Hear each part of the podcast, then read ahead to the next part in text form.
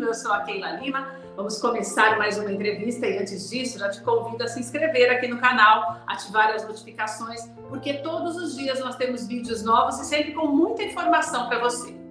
Para conversar sobre esse assunto, já estou aqui com a Daisy Fini. Ela é nutricionista e é nutricionista ortomolecular e também é pós-graduada justamente em comportamento alimentar. É muito bom que você preste atenção na nossa conversa, porque muitas vezes nós sentimos algumas dores ou mesmo algumas indisposições que são geradas por não só transtornos alimentares, mas por algum tipo de alergia ou intolerância. E é muito importante que você consulte um profissional para poder identificar este problema, né, Daíse? Tudo bem, querida?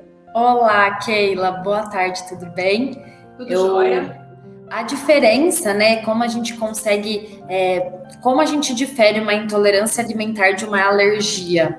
A alergia ela é uma resposta imunológica diferente da intolerância alimentar, que geralmente é uma resposta digestiva.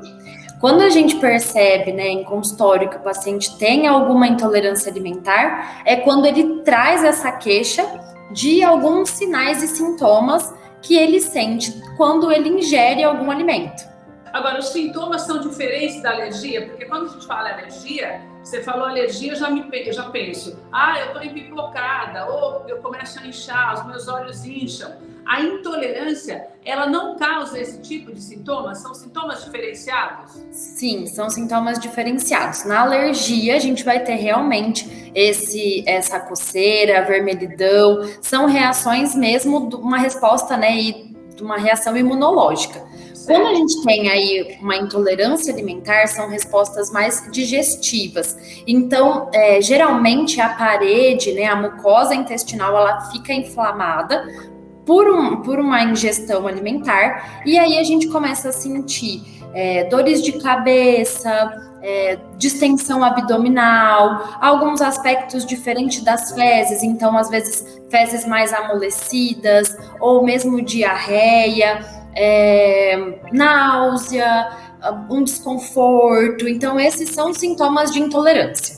É como se eu me sentisse mais enjoada, então? Exatamente. Diferente... na hora que eu como aquilo, parece que não cai bem. Não cai bem. Geralmente os sintomas de intolerância eles duram de duas a três horas e às vezes dependendo, né, o, o a gravidade pode chegar até nove horas.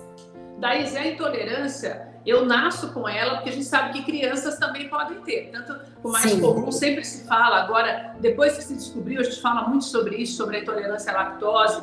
Então, hoje, a gente que é um pouco mais velho nem, nem tinha isso. Você tinha uma dor e pronto quando era criança e não sabia disso. Agora, eu posso adquirir isso depois ao longo da vida por conta até de uma má alimentação?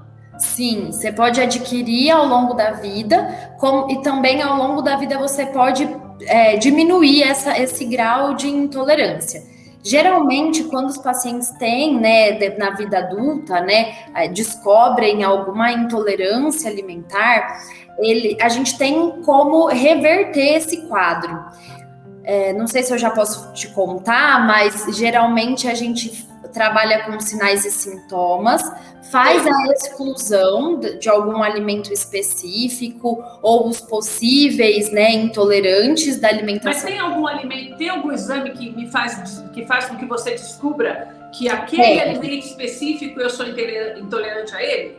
Tem os exames bioquímicos mas na prática clínica, né, a gente vê que a clínica é muito soberana quando a gente vai falar de intolerância alimentar, e aí a gente consegue avaliar por sinais e sintomas. Então, certo. geralmente o paciente traz alguns sintomas, e muito característicos de alguma intolerância. Geralmente esses sintomas eles são casados, então eu sinto isso mais aquilo, né? Então, por exemplo, ah, eu sinto, é, eu tenho constipação intestinal e ao mesmo tempo eu sinto muita dor, dores de cabeça, enxaqueca. Então, isso é, é muito característico de uma intolerância alimentar. E aí o que a gente pode fazer? Tem os exames bioquímicos que o Nutri ou o médico pode fornecer para o paciente fazer a coleta, certo. ou então a gente faz é, uma exclusão da dieta do paciente de, de possíveis intolerantes, alimentos que provocam isso, e aí ele a gente avalia depois de 90 dias. E existe alguns tipos de exames. Tem exames de exclusão de 50 alimentos, de 100 alimentos. É, e vai aumentando a possibilidade da descoberta com maior rapidez, né? Sim. Agora, uma coisa que eu quero te perguntar, eu falei da intolerância à lactose, que é o que mais a gente ouve hoje. A lactose também é o glúten. Mas existem outros alimentos que causam essa intolerância também da, de uma forma bem, bem conhecida como esses dois?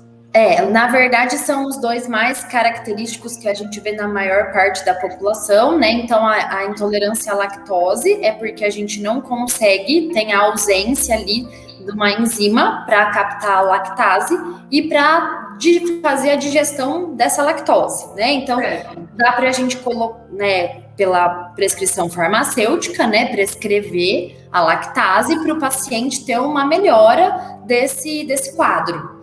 E o glúten também a gente consegue, né, é, é a proteína ali do trigo, dá para fazer a exclusão ou trabalhar com outros alimentos para os intolerantes ao glúten.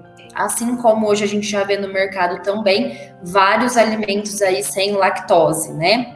E esses são os mais comuns, então? São os mais comuns, mas também a gente tem os, os alimentos com maiores quantidades de food maps. Não sei se você já ouviu falar dessa Não, sigla.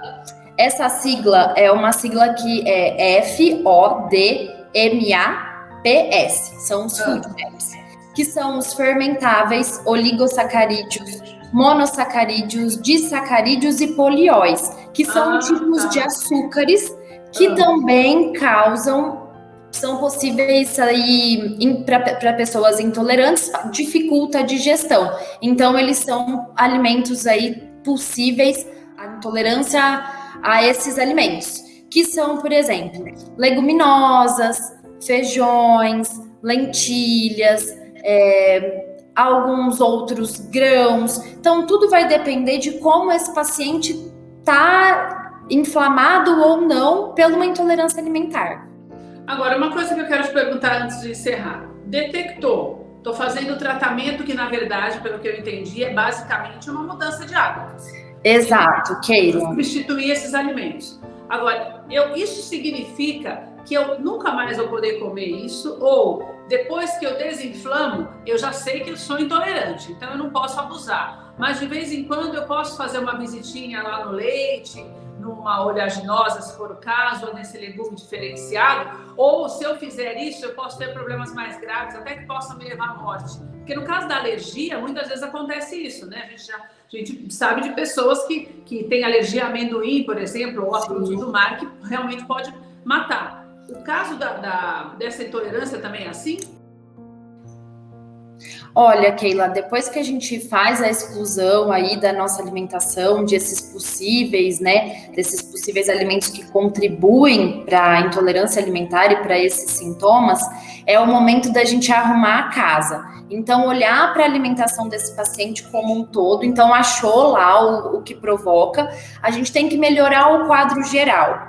Não certo. só trabalhar uma melhora de toda a alimentação, é, trabalhar esse intestino, então olhar para ele como está essa mucosa intestinal, se esse paciente tem alguma desbiose, que é o equilíbrio entre as bactérias boas e ruins que moram no nosso intestino, é, pensar também é, se ele está dormindo bem, se ele está estressado, a gente já sabe do, da ligação né, do eixo intestino-cérebro. Então a gente tem que melhorar e avaliar esse paciente como um todo. E aí, né, trabalhando tudo isso, é, arrumando a casa, a gente fala, né, gosto de falar para os pacientes que ele pode fazer uma baguncinha às vezes, mas ele não pode desorganizar tudo de novo. Então, claro, às vezes ir lá tomar o leite ou comer alguma coisa que contém glúten em momentos muito pontuais, mas não pode fazer aquela bagunça generalizada e aí então a gente perde todo um tratamento. Thaís, muito obrigada pelas suas informações. Conversei com a Thaís Fini, que é nutricionista ortomolecular, e ela nos orientou no que diz respeito a todos os problemas que nós podemos ter quando temos algum tipo de intolerância alimentar. E a boa notícia que ela nos deu é que sim, existe uma solução, você sendo regrado, procurando um especialista, mudando a sua alimentação, para que você tenha mais do que tudo qualidade de vida. Obrigada, Thaís. Obrigada, Keila. Até a próxima.